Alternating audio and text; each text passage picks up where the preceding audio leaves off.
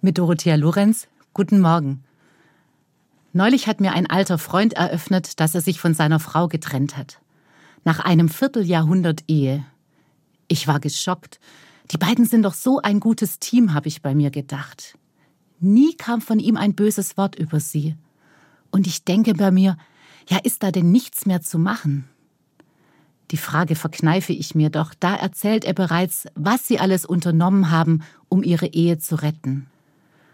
Als Christin schaue ich darauf, was Jesus zu einem Thema gesagt hat. Jesus hat sich längst nicht zu allen Themen geäußert, die heute relevant sind, doch zum Thema Scheidung gibt es tatsächlich Aussagen von ihm. Für Jesus ist die Ehe eine gute Gabe Gottes bis zum Tod, und er ist gegen Scheidungen. Für ihn sind sie nur dann ein Ausweg, wenn Eheleute laufend aneinander schuldig werden. Als Beispiel bringt er, dass ein Ehepartner den anderen ständig sexuell betrügt. Jesus ist daran gelegen, dass Ehepaare ihre Beziehung liebevoll gestalten und Verständnis füreinander aufbringen. Zu seiner Zeit waren Scheidungen an der Tagesordnung, und sie waren oft unfair für die Frauen. Ja, das ist es heute auch noch, würden manche sagen. Damals hat es manchmal nicht viel gebraucht, dass ein Mann die Scheidung eingereicht hat.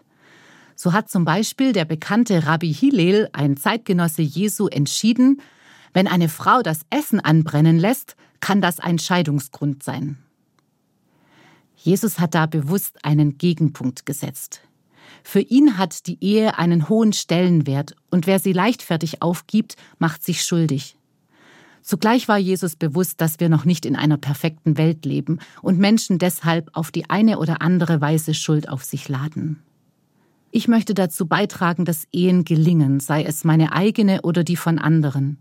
Wichtig ist, dass genug Zeit zum Austausch da ist. Wichtig finde ich auch, dass jeder Partner eigene Interessen pflegt, denn Menschen sind verschieden. Der eine braucht viel Ruhe, die andere Party, und zugleich braucht es Gemeinsamkeiten. Es braucht Themen, für die sich beide begeistern und die sie zusammenschweißen. Ja, und selbst dann gibt es keine Garantie, dass die Ehe hält. Das ist mir bewusst.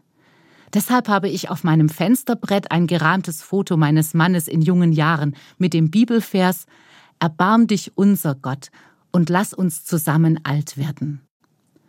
Dorothea Lorenz, Stuttgart, Evangelisch-Methodistische Kirche.